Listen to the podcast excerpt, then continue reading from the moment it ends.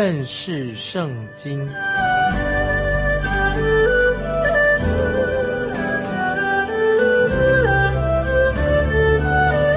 认识上帝的话，把上帝的话带到全世界。本节目是由认识圣经机构和环球广播电台联合制作，欢迎收听。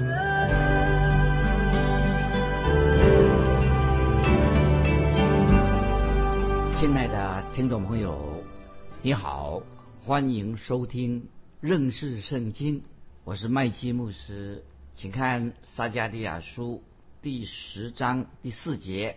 撒加利亚书第十章第四节：房角石、钉子、征战的弓和一切掌权的，都从他而出。注意撒加利亚书第十章四节。我们知道啊，先知撒加利亚啊，他乃是展望未来，就是未来弥撒亚将要来到。所以撒加利亚书十章第四节清楚的已经说明了救主弥撒亚将要来到。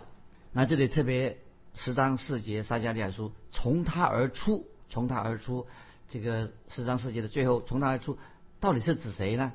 当然就是指。将要从天到来的弥撒亚救主，这位将要来地上的弥撒亚救主，他就是房角石。听众朋友，你知道房角石是在放在建筑工程、建筑工程的一块重要的大石头。这是一块四方形的房角石，要放在两道墙九十度结合的地方。这块房角石。有什么意义呢？是象征着主耶稣基督，他是房角石，实实在在的一个稳固的根基。因为犹大的墙跟十个支派的墙已经分裂了啊，这个十二支派分裂的这个北国跟南国分裂的这个支派的墙，将要借着主耶稣基督这块房角石来支撑，把他们南国北国。北国将来要结合在一起，那么这里的信息是什么呢？我们读撒迦利亚书十章四节的信什么？就是特别说明主耶稣基督他是房角石，主耶稣将要把这十二个支派把他们结合在一起带回来，给他们可以凝聚在一起。虽然是已经分裂了北国跟南国，在这里我们可以知道房角石还有很特别的意义，让我们从另外一个角度。来看这个房角石的意义，我们来看以赛亚书二十八章十六节。以赛亚书二十八章十六节，先知以赛亚怎么说？以赛亚书二十八章十六节，以赛亚说：“所以主耶和华如此说：看呐，我在西安放一块石头作为根基，是试验过的石头。”是稳固根基、宝贵的房角石，信靠的人必不着急。这些经文很特别，以赛亚书二十八章十六节。这样，我再念一遍。所以主耶和华如此说：看呐，我在西安放一块石头作为根基，是试验过的石头，是稳固根基、宝贵的房角石，信靠的人必不着急。这些经文很有意义。那现在我再引用。彼得前书二章六节，新约彼得前书二章六节，彼得就引用了这一段的经文来说明房角石就是主耶稣基督。彼得前书二章六节怎么说？请我翻到彼得前书二章六节这样说：因为经上说，看呐，我把所拣选、所宝贵的房角石安在西安，信靠他的人。必不至于羞愧。把彼得前书二章六节再念一遍。这里说，彼得前书二章六节说：“因为经上说，看呐，我把所拣选、所宝贵的房角石安放在西安，信靠他的人必不至于羞愧。”听众朋友注意，彼得用这个“不至于羞愧”“不至于羞愧”这两个字，但是先知以赛亚却用另外一个用语说：“不着急啊，不着急。刚才我们读的以赛亚二十八章十六节说不着急啊，信靠他的人呐不着急，意思就是说你不要很急躁啊，不要被有困惑，不要有疑问，不要搞糊涂了。所以彼得跟先知以赛两个人其实都是表达了相同的意思。听众朋友，今天我们基督徒面对很多的异教徒啊，这是不信主的啊，或者面临的有些什么异端啊，撒旦教，我们该怎么办呢？首先，听众朋友要注意这些异端啊，这些撒旦教等等这些异端。首先啊，我们基督徒不要跟他们有任何瓜葛，就是不要跟他们混在一起，这是重要，不要跟他们混在一起。第二呢，我们要更加的啊认识圣经，所以我们要听这个节目，就是要认识圣经，并且我们要跟耶稣基督建立一个非常密切的关系啊，这是最重要的。所以先知撒加利亚就警告我们，他就是特别先是提到不要跟这些异端、异端学说跟他们啊混在一起。之后呢，先知撒加利亚就特别提到什么防角石。所以听众朋友。啊，我们基督徒千万不要自以为聪明，以为说啊，我我非常我很懂圣经，不会被异端所欺骗。当时的希腊人，听众朋友知道，我们知道希腊人很有智慧，希腊人是很聪明的。但是希腊人虽然聪明，但是他们常常求神问卜啊，就拜假神。希腊人，他们啊，希腊人的祭司，他们甚至会怎么样呢？借由跑到洞穴里面去，跑到洞穴里面去，跑到洞穴里面干什么呢？因为洞穴里面有那个叶子。吹到这个洞穴里面，他们就看那个叶子的被吹动的方向啊，这个叶子的方向啊，这这叶子是哪一个方向来决定？那么希腊军队他们的应该是出海的，或者要怎么做？或者说啊，是是否啊，希腊军队要做一个决定，要攻打啊某某一个人啊，攻打哪一个国家啊，把那个人从皇位上拉下来？他们。既然这些希腊啊，希腊大大帝啊，这个亚历山大帝啊，呃，借由观察这些洞穴里的叶子来做决定，是否要怎么啊，怎么去战争？听众朋友，如果你就说，哎呀，怎么这些希腊人怎么这么盲目，这么迷信啊？那如果听众朋友，如果你这样想就错了。我认为，其实我们都基督徒，我们应该明白，其实撒旦啊，魔鬼撒旦就用这种迷信的方式来。控制了希腊帝国啊，也控制了亚历山大大帝大帝。那么那个时候，我们知道啊，希腊亚历山大大帝啊，他曾经有个全盛时期，战无不胜，攻无不克啊，就是全盛时期。但是我们也看到什么？我们看到今天很多的政治人物，奇怪，政治人物好像他做领导，哎，奇怪，他居然喜欢算命，也是是什么啊？去求神问卜。所以听众朋友，我很担心，因为他们会被这些。呃，算命啊，这错误的解答，那么他会被误导，所以走错路。听众朋友，那我们基督徒该怎么办呢？我们基督徒唯一一条路可以走，我们就信靠耶稣基督，我们转向基督，因为基督是防角石，我们可以依靠这个稳固的基石。那现在我要再引用新约彼得前书第二章七八两节，所以他在你们信的人就为宝贵。在那不信的人，有话说：匠人所砌的石头，已做了房角的头块石头；又说做了绊脚的石头，别人的磐石。他们既不顺从，就在道理上半跌。他们这样半跌也是预定的啊！所以听众朋友，彼得前书第二章七八节，听众朋友会默默去默想这段经文很重要。所以我个人观察啊，那些今天有些基督徒，他们就迷迷糊糊的、糊里糊涂的啊，就参加那异端。大部分这些人呢，他以前可能也听过，很可能听过神的话，听过福音，但是他们根基不稳啊，他们并不真正认识圣经，而且他们没有信心。听众朋友，这里我要提醒听众朋友，当一个人拒绝了神的真理，拒绝了圣经的时候，会出现一个问题啊。我们现在。根据《天上罗那家后书》二章十一节说啊，这个经文很重要。《天上罗那家后书》第二章十一节，特别那些听过福音不信的人怎么说呢？《天上罗那家后书》二章十一节说，神就会给他们一个生发错误的心，叫他们信从虚谎。所以这是一个警告，并不是神让他们这样子，但是一个他们拒绝神的话，不认识圣经。帖撒罗尼迦二章后书二章十一节怎么说呢？就结果是神就会给他们一个生发错误的心，叫他们信从虚谎。那么今天这个原则仍然不变。那主耶稣说的很清楚，主耶稣说他自己就是磐石，坚固的磐石。那么这是一个非常重要的宣告，在马太福音二十一章四十四节我们引用过。听众们翻到马太福音二十一章四十四节，主耶稣所说的：“谁掉在这石头上，必要跌碎；这石头掉在谁的身上，就要把谁砸得稀烂。”啊，这很严重。听从异端的结果，听众朋友。这个结果你可以看得清楚，这后果是什么呢？就是讲到强调我们基督徒跟这块磐石耶稣基督的密切关系。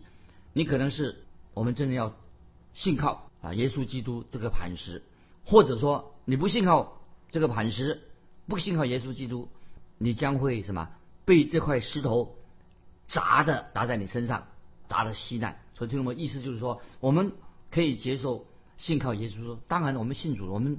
啊，我们可以就是做决志，罪人，我们可以，我们是罪人，我们以罪人身份来到主耶稣面前，向他俯伏敬拜悔改。听众朋友，你也可以做一个决志，你可以信靠他，依靠依靠他，表示你已经什么，已经悔改，愿意悔改，归向耶稣基督，就是你不再靠自己了，你要全然的信靠他。但是如果你也可以听了福音以后，你拒绝拒绝归向主耶稣，当然你可以拒绝，但是不要忘记哦。刚才我们读过的撒加利亚书的经文说，被石头砸的稀烂啊，也就是说就会砸了稀烂。换句话说，主耶稣基督砸了稀烂什么意思呢？主耶稣将变成什么？变成你的审判官啊，你要受到审判。所以在但以理书第二章，先知但以理就提到这块大石头。那么神给先知但以理看到一个异象，先知但以理看到外邦的统治。这个统治的末期，末期会发生什么事情呢？就有一块非人手所凿的石头会砸碎，这等于是审判啊，将会砸碎、击碎这个世界上啊这些恶势力。这个石头所预表什么呢？就是主耶稣基督，主耶稣将来要击碎每一个一切。背逆真神的政权，这些政权或者每一个人都要面对主耶稣的审判。主耶稣就是那块磐石啊，磐石啊，这是我们要啊明白。那接下来我们继续看啊，回到撒加利亚书啊，他称耶主耶稣基督，他是房角石。刚才我们读过的经文也称，不但是房角石，主耶稣也是钉子，钉子。刚才我们读的经文，这个不但是主耶稣是房角石，也是钉子。钉子什么意思呢？就是指啊木桩或者帐篷当中里面的所用的钉子，它的功能是什么？钉子就是把帐篷牢牢的钉在地上。当时我们看到以色列百姓他们在行走在旷野的时候，要用钉子固定把会木固定起来，免得会木被风吹垮了。他们的帐篷啊，就是这个会幕帐篷要钉得很深，钉到地底下。在这里，那基督。对撒加利亚先生描述为基督，他有这个钉子的身份，然后就是说他是帐篷的钉子，他像钉子一样的稳固着啊，固定着这个帐篷。这个意思就是说，我们可以引用在我们的身上，就是主耶稣基督，他兼顾我们的信心，我们的信心要建立在耶稣基督身上。此外，这个钉子还有什么别的用处呢？那帐篷的钉子还可以放什么？在放在帐篷里面挂东西，尤其那些妇女啊。啊，可以把那些珠宝啊、珠宝这些装饰品啊挂在钉子上。男人可以把衣服重要的挂在钉子上，这象征是什么呢？啊，就是象征啊，说明了主耶稣基督，因为他彰显了父神的荣耀。那么我们也可以象征着啊，我们基督徒因此而得荣耀。我们现在引用以赛亚书二十二章，翻到以赛亚书二十二章。二十二节、二十三节这两节经文，这让听众朋友多呃了解关于这个钉子的意义是什么啊？这属灵的意义是什么？以赛亚书二十二章二十二节、二十三节这样说：“我必将大卫家的钥匙放在他肩头上，他开，无人能关；他关，无人能开。我必将他安稳，像钉子钉在坚固处。他必作为他附加荣耀的宝座。以赛亚书二十二章二十二、二三节提到特别关于钉子的问题。那这节经文的意思，二十二这两节经文呢？那么虽然要特别的说明，这个预言当然是本来是指向当时的以利亚敬这个王，预言是指向他，但是在启示录三章七节啊，启示录三章七节已经告诉我们了，不单单是指向以赛亚时代他所预言那位以利亚敬那位王，在启示录三章七节说得更清楚，这个预言最后是什么？应验在谁的身上？就应验在。主耶稣基督的身上，就是说，主耶稣将成为父神家的荣耀的宝座。主耶稣做王啊，荣耀的宝座，他做宝座。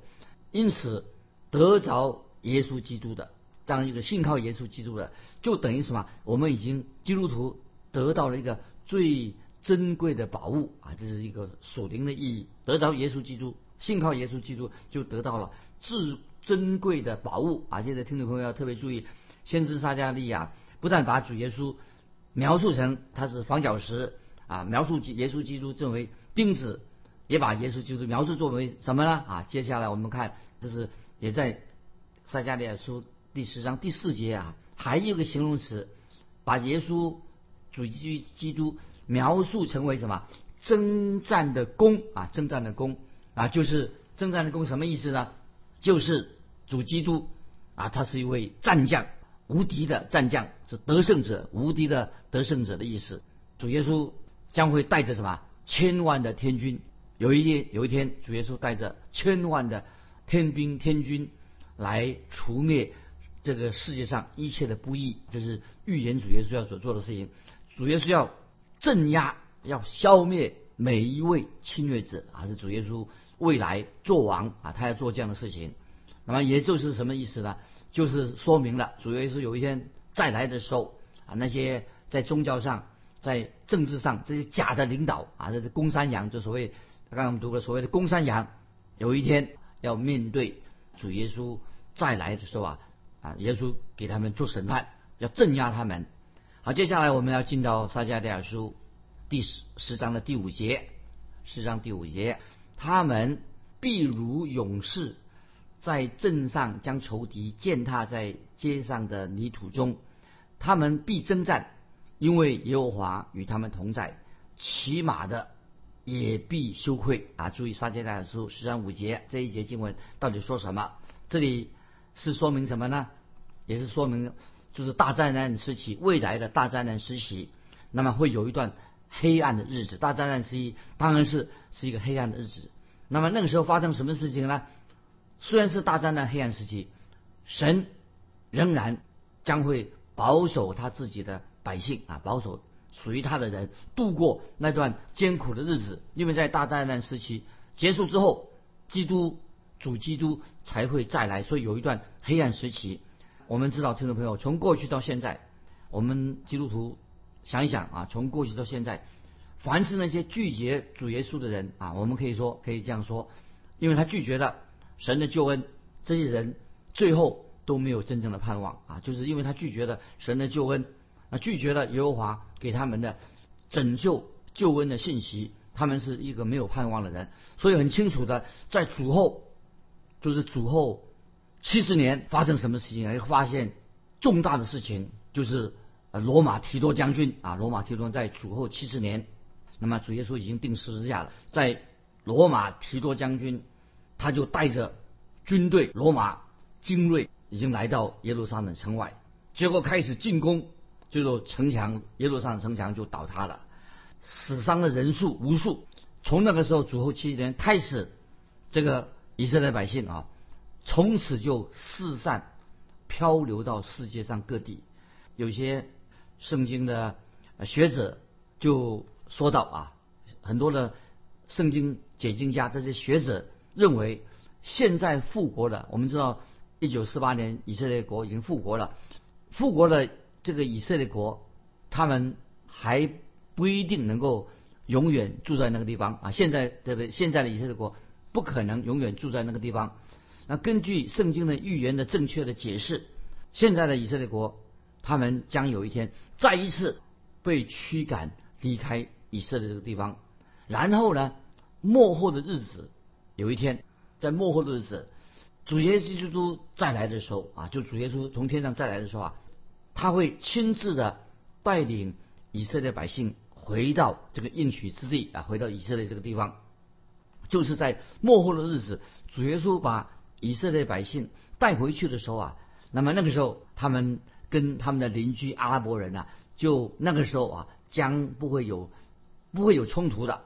其他以色列未来的以色列国，那么他们也也不需要跟邻国啊要彼此打仗的，也不会虎视眈眈的对待以色列国了。幕后的日子，那么意思就是说，当主耶稣从天上再来地上做王的时候，他们将会永远那个时候才会永远的住在这个应许之地，在神给他们的这个地方。那个时候呢，当主耶稣做王的时候啊，这些以色列百姓。那个时候才会成为什么？成为世人的祝福啊！接下来我们继续看撒迦利亚书第十章六节：我要兼顾犹大家，拯救约瑟家，要领他们归回。我要连续他们，他们必像未曾弃绝的一样，都因我是耶和华他们的神，我必应允他们的祷告。感谢神啊！这里说我要兼顾犹大家，拯救约瑟家。那犹大家当然就是指南国当时的。南国约瑟家被就指北国，意思就是说，将来他们就会变成什么？变成一个国家啊，享受啊主耶稣再来的，也是给他们的喜乐，共享神给他们未来的祝福。即使那个时候在撒加利亚时代，那些从巴比伦回归故土的这个小群的这些渔民，他们也是由各个支派所组成的。以前我们提过，有一个从伯特利来的一个小小小的代表团。伯特利是北国的一个重要的都市。那么为什么在啊两约之间啊？我们知道旧约跟新约两约之间呢？那么这段时间呢？那么神仍然的为神为什么保护这些百姓呢？因为很清楚的，神仍然怜悯这些以色列人。那这里啊，我们要听众朋友，我们要问一个问题，很重要问题：我们是怎么得救的？听众朋友，你是怎么得救的？那么提多书三章五节说，提多书三章五节。啊，就回答这个问题。今天你我怎么能够得救呢？提多书三章五节说，他便救了他们，并不是因我们自己所行的义，乃是照他的怜悯。啊，这里三提多书三章五节说的很好，他便救了我们，并不是因为我们自己所行的义，乃是照着他怜悯。所以我们知道神有丰盛的怜悯，因为神既然有丰盛怜悯，人才能够得救。感谢神，他是有丰盛的怜悯，因着神的怜悯，所以神在两约啊新旧约之间那段时间呢，神继续保守他的百姓。所以我们知道旧约圣经最后一卷马拉基书写完之后，好像有四百年的期间呢，好像是一个静默的时期，好像神没有出现，静默时期。所以以色列百姓在那个四百年之间呢，忍受了许多的啊痛苦。我们知道，我们也知道后来。以色列百姓啊，在希特勒纳粹党统治的德国的时候啊，也受尽了在集中营受尽了痛苦，那么死了很多的人。那么神在旧约马拉基跟新约马太福音之间有四百年四百年的时间呢啊，称为静默时期，就是没有先知出现，神没有从那这四百年间曾在之间啊，神曾经借着但以理跟撒加利亚当中有预言，我们知道当时之前。发生过什么事情？可是有四百年间就没有静默时期。那我们继续看撒迦利亚书十章七节，注意第七节：以法莲人必如勇士，他们心中畅快如同喝酒；他们的儿女必看见而快乐，他们的心必因耶和华喜乐。啊，注意这些经文，啊，特别我要这里提醒听众朋友：以色列的十二个支派后来联合在一起的，没有失落啊，没有什么失落了。支派已经分散了。这里讲到以法莲，就是神给北国的名称，就是代表北国的以色列十个支派。那如果我们听懂参考这个何西亚书十一章八节啊，听众朋友，这个经文很好。何西亚书十一章八节，曾经神将应许说，何西亚书十一章八节，神说以法莲呐，我怎能舍弃你？以色列啊，我怎能弃绝你？所以神的语气啊，如此的恩慈温柔啊，神没有撇去这个十二个支派，他们没有啊什么失落了十个支派，并没有失落，因为神的恩典啊，他们会继续，神的百姓会继续存活下来，有一天会成为一个国家啊，所以在十章第七节啊，撒迦利亚书十章七节说，以法莲人必如勇士。那么我们看两约之间，两个旧约宣言之间。那么我们看到以色列百姓啊，他们也是遇到很多的痛苦，他们如何的抵抗这些入侵的啊亚南的征服者啊，受到侵的以色列百姓啊受到破坏，非常的恐怖，但是他们仍然忍耐下来的。所以诗章第七节后面说：“以法莲必如勇士，他们心中畅快如喝，如同饮酒。”所以在这段苦难的期间，仍然我们知道。啊，这个以色列百姓也多次的远离神，但是他们当他们悔改归向神的时候，一段时间他们悔改归向神的时候啊，就得到啊神给他们的喜乐。今天我们就分享这里，最后问听众朋友一个问题，还有一个简单问题，欢迎你来信分享现在的以色列国，你们对现在的以色列国听众朋友你有什么样的看法？欢迎你来信分享，来信可以寄到环球电台。认识圣经，麦基牧师说：“愿神祝福你，我们下次再见。”